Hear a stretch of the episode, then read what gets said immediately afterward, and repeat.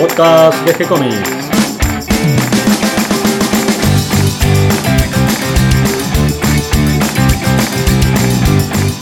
Muy bienvenidos a un nuevo episodio de G-Comics, el podcast donde hablamos de todas las técnicas necesarias para realizar un cómic, cómo dibujar un manga y todo el conocimiento requerido para dibujar esa historieta que tenemos dando vuelta en la cabeza. Mi nombre es Gonzalo García y mi intención es colaborar con todos aquellos que estén interesados en avanzar en su formación como dibujante de cómics. Hoy en un nuevo episodio de Ficcionarios, nuestro encuentro con la ciencia ficción en el ciberespacio, luchando contra robots y androides y rupturas del espacio-tiempo, junto a nuestro amigo Darío Talas y acompañado también con los mates cebador oficial Nicolás Urich. ¿Cómo están? Yo muy bien, Gonzalo. Muy bien, muy bien. Hoy vi luz roja, no vi luz verde. y me metí. ¿Viniste en contramano? Claro, Te van a poner una multa, Nico, Sí, por bueno. usar el, el semáforo con luz roja. me interesaba el tema. No, vi luz roja acá adentro, no, no en la calle. Nosotros somos flexibles, Gonzalo. Porque estamos con una historieta a color hoy, a todo color. Vamos a hablar de la saga de Druna. Ciencia ficción y Ciencia ficción y. historias y para adultos erótica. con sexo y violencia. Sí. Druna es un personaje ficticio, popular, de un cómic erótico que mezcla además ciencia ficción y que fue creado por el dibujante italiano Paolo Eleuteri Serpieri. Sí, generalmente él aparece como Paolo Serpieri o simplemente Serpieri. Él fue discípulo del pintor expresionista Renato Gottuso y luego, más tarde, entró al mundo de, los- de las historietas allá por 1975. Claro, porque él en su juventud fue a vivir a Roma, o sea, abandonó Venecia, se fue a Roma, que es donde estudió justamente en la escuela de arte de esa ciudad, junto a Renato Guttuso, el pintor al que nombraste. Exacto. Sus trabajos fueron al principio para una revista italiana llamada Lancio Story. También colaboró con la Histoire du Far West de Larousse. La historia del Far West, Exactamente. porque él era un fanático de los dibujos de, de historias del Far West. Claro, él al principio empezó haciendo historias de, de Far West. Más adelante se dedicó a- al tema que nos trae A Druna. a Druna, exactamente. Más tarde hizo en la revista Scorpio la serie Il Grande Miti del West, o el gran mito del, del West. Algún día vamos a hablar de la revista Scorpio, porque justamente esta revista Scorpio italiana, que se escribe con SK, igual que la Scorpio de Argentina, porque estaban muy relacionadas. Ya vamos a contar en algún programa especialmente sobre esta revista. Pero continuemos hablando de Paolo Serpieri. Bueno, vos sabés que él recién en 1985 cambia de género para abocarse de lleno a las aventuras eróticas y de ciencia ficción. Es decir, hasta ahí él hacía todo Far West. Sí, y es muy interesante porque un poco antes había estado haciendo ilustraciones sobre temas bíblicos. El- Esa no la El tenía. vuelco, ¿no? Esa no la tenía, pero... el, bueno. el- el viraje de timón fue todavía más brusco. Bueno, no, no sé si muy brusco, porque algo de, de religión hay también en Druna. Sí, ya con el nombre en latín, ¿no es cierto? La primera historia de 1985 se llama Morbus Gravis. Exactamente. Para los ignorantes como yo, ¿qué significa morbus gravis? Morbus Gravis creo que tiene que ver con una enfermedad, Sí. con creo- una peste. ¿Una peste que es ficticia en esta historia o fue una peste real? Es una peste ficticia que cumple un rol muy importante en toda esta historia. O sea, toda esta historia se va desarrollando tal vez por culpa de esta peste. Que Esa se peste llama llamada el mal. el mal, sí, o evil en inglés. Sí, como una peste negra futurista. Claro, y los personajes para sobrevivir a esta peste se tienen que dar unas inyecciones. Mm. Bueno, como vos bien decías, Druna es la protagonista principal de los ocho volúmenes de la serie Morbus Gravis, que fueron publicados entre 1985 y 2003. Sí, justamente la saga es Druna y el primer tomo se llama Morbus Gravis. Claro, tenés Morbus Gravis, Morbus Gravis 2 Druna, después siguen Criatura, Carnívora, Mandrágora, Afrodisia, The Forgotten Planet y Clone. Sí, o El Planeta Olvidado y Clon, Claro. ¿no? Y hay una última del 2016 que se llama Anima. Sí, eh, por ese entonces creo que eh, Serpieri también estaba metido en un videojuego también de, de Druna. Una pregunta, ¿y en el 2016 también la realiza Serpieri o es de otro autor? Hasta donde yo tengo entre- entendido son todos trabajos de él. Son todos trabajos de él. O sea, que sigue dibujando hoy en día. Hoy en día no sé si, si sigue haciendo dibujos. Por ahí eh, está haciendo ilustraciones. Está- Tendríamos que averiguar cuál Sí, es su dedicación actual. Sí, sí. Pero volvamos a la saga de Druna. Los primeros dos tomos fueron editados por Dargo. Los siguientes tomos, o sea, de Criatura en adelante, los publica Banshira, la editorial Banshira. Sí, en sus inicios en Italia eh, fue publicada por la editorial Alessandro, en Francia por la revista Met- Metal Harlow y en Estados Unidos por la revista Heavy Metal. Sí, es verdad, ahí se publicaban en esas dos revistas en forma seriada. Y en España aparece en la revista Zona 84. Es interesante ver eh, el tiempo que le llevó a hacer esta saga. Son páginas muy trabajadas, hechas a tinta, con pluma, y también pintadas a mano con acuarela o tinta de colores. Pensá que la primera justamente es del 85, Morbus Gravis, y luego hace Druna dos años después. Y después va siguiendo esta secuencia de un tomo cada tres años, dos años y Dos medio. años y medio, sí. Bueno, ¿qué es lo que ofrece esta serie? La serie ofrece un, un gran contenido muy realista, tanto en violencia como en sexo en cuanto a cómics se refiere. Y el dibujo es muy realista. Están muy trabajados Sí. los volúmenes, la iluminación, las texturas. Por ejemplo, en Criatura, Criatura se caracteriza prácticamente en su totalidad por ofrecer una penetración sexual explícita y sin censura, al igual que en los tres libros posteriores. Bueno, a, a Paolo Serpieri le dicen también el rey del trasero. Por, al- por algo será. No creo que sea por su trasero propio.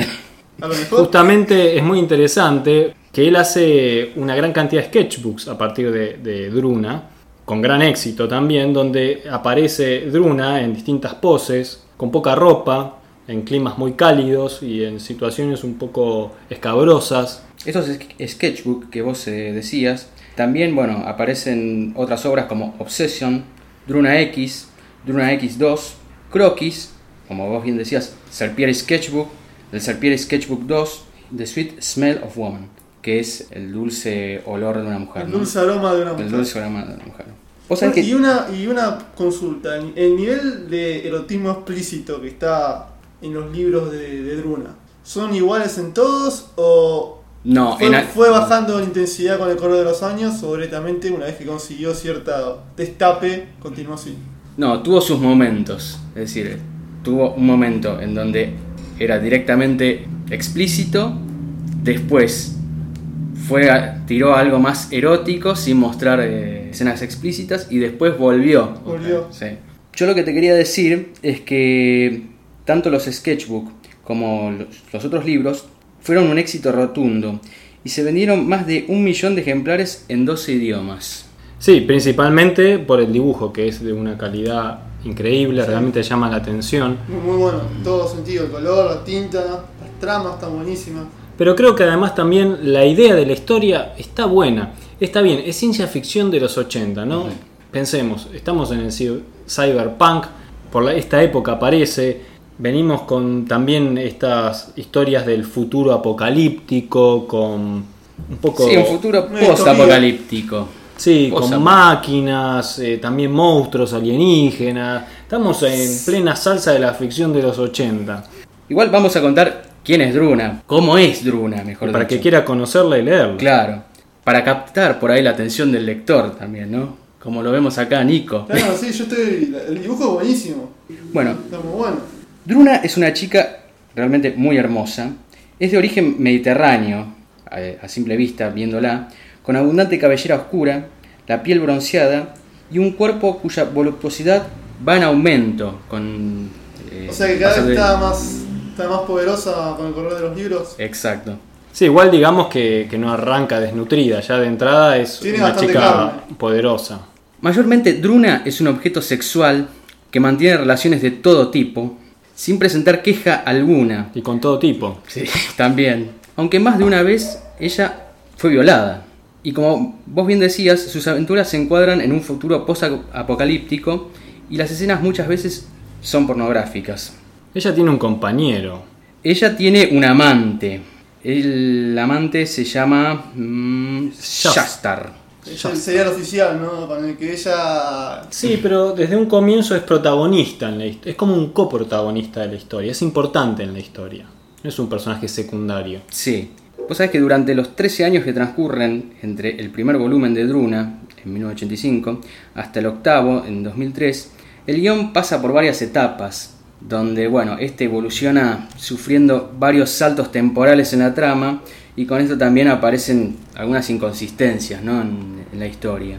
Al comienzo el contexto en donde se desarrolla la historia es un ambiente urbano futurista, degradado, maligno y decadente llamado la ciudad. Sí, que no se sabe bien, pero aparentemente es como si hubiera habido una guerra previamente. y Sí, dejó todo sí, este no, no, no, no da a entender en ningún momento, pero bueno, uno saca sus propias conclusiones y llega a que sí, que tuvo que haber pasado algo, Algo muy grave. algo muy grave como para que se llegue hasta, hasta este punto, ¿no? Allí en la ciudad los humanos son controlados por un grupo reducido de religiosos oligárquicos que se basan en el conocimiento de la verdad. Impera una dictadura y no hay acceso a la educación porque los libros están prohibidos. Es como si fueses ha- hacia un retroceso en la historia y te vas a la era medieval donde no tenías acceso para, para la educación también, donde directamente los libros eran quemados. eh, Sí, la sociedad está mi- militarizada y además este, todo está muy dirigido por el Estado. Como una especie de 1984, pero con bichos y porno, por así decirlo. Sí, y con una gran eh, decadencia social. Sí, tal cual. Mezclado con un mundo feliz, entonces.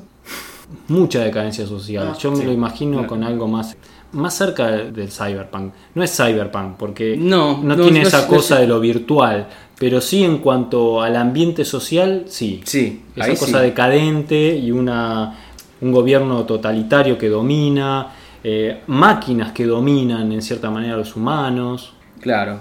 Vos sabés que el desconocimiento de la verdad, previo al poder de los sacerdotes, trae como consecuencia la aparición de una enfermedad, como bien habíamos hablado antes, llamada el mal, que es una enfermedad de tipo infecciosa, incurable y transmitida por contacto. Que, bueno, ¿qué es lo que hace esta, esta enfermedad? Transforma a la población en mutantes amorfos con tentáculos. Ahí, como yo te decía antes de empezar eh, a hablar de, de Druna, un poco se, se mezcla con algunas historias eh, japonesas, ¿no? El tema de tentáculos, eh, mezclado por ahí con, con mujeres, va también muy de la mano con el hentai. Sí, incluso Es- en algunas partes me hacía acordar, eh, nada más que en clave humorística, no lo hace un poco más informal, en Orión, Masamune Shiro tiene escenas parecidas o un mundo en ciertos momentos parecido y hay unos personajes también así con tentáculos deformes que, que aparecen en una de las historias. O sea que el, el tentáculo en la historia es como un fetiche en sí. Y algo de Yo eso creo que sí, yo creo que él utiliza, Serpieri, estamos hablando, ¿no? Él utiliza esto como un, un fetiche.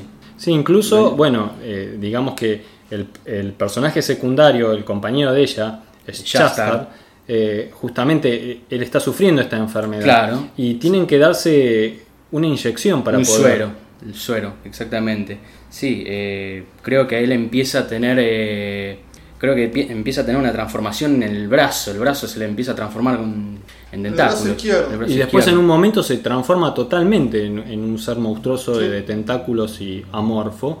E incluso hay una, una escena erótica que es como en un sueño, no, no se sabe si es verdad o es un sueño que está teniendo ella, donde hay una situación con, con este ser monstruoso. Vos sabés que toda la población se tiene que inyectar periódicamente ese suero, que solo se distribuye en los centros sanitarios. Y para dejarla ahí, porque no quiero contar mucho más de- del argumento, porque si no ya estoy contando demasiado, en, en ese ambiente sobreviven Druna y su amante Yastar. Y yo creo que ya está. Sí, yo creo que sí. Quiero que el lector lo vea por sí mismo. Claro, si no contemos cosas claves que hacen después No. a, a los volúmenes siguientes. No, por eso. eh, y que es interesante de leer porque como dijimos la historia está, está interesante no es solo una cuestión visual gráfica atractiva son tetas y. claro no solo es una chica linda Mm. sino que vive muchas aventuras y, y está interesante de leer y además ir descubriendo este mundo que a medida que vamos avanzando en la lectura se nos va aclarando y además va dando giros bruscos y descubriendo esta verdad que está oculta este, a medida que vamos avanzando en la lectura. Creo que Paolo Serpieri realmente es uno de los grandes dibujantes de cómic italiano. Sí, muy, muy bueno. La verdad que creo que se luce con la anatomía, Sí. el manejo de la técnica, la narrativa, su tinta, el color. Realmente Todo, una todo obra que vale la pena, la, la pena leer y disfrutar. Y es un dibujo que ya casi no, no se ve. Es muy elaborado para lo que se ve hoy en día, ¿no? Sí. Y tengamos en cuenta el, el tiempo que, que él dedica para hacer cada uno de estos volúmenes que estuvimos diciendo que era entre dos y medio, tres Dos años. y medio, tres años, sí. Así que es algo realmente muy elaborado y muy trabajado. Así que queda la, in- la invitación para que lean y busquen esta obra de Paolo Serpieri, toda la saga de Druna. Espero que les haya gustado la información que dimos hoy y que les resulte útil. Les agradecemos a todos los que se sumaron a este episodio de G-Comics y les agradecemos también a los que comparten en las redes sociales esta idea para que seamos cada vez más. Recuerden que pueden escribirnos y, envi- y enviarnos sus sugerencias y propuestas a través del formulario de contacto que tenemos en nuestro sitio web gcomics.online, donde además van a encontrar manga y cómics que hacemos especialmente para ustedes. Les vamos a responder siempre con alegría y continuaremos publicando nuevos episodios. Gracias y hasta la próxima. Gracias Darío y gracias Nico. Gracias a vos.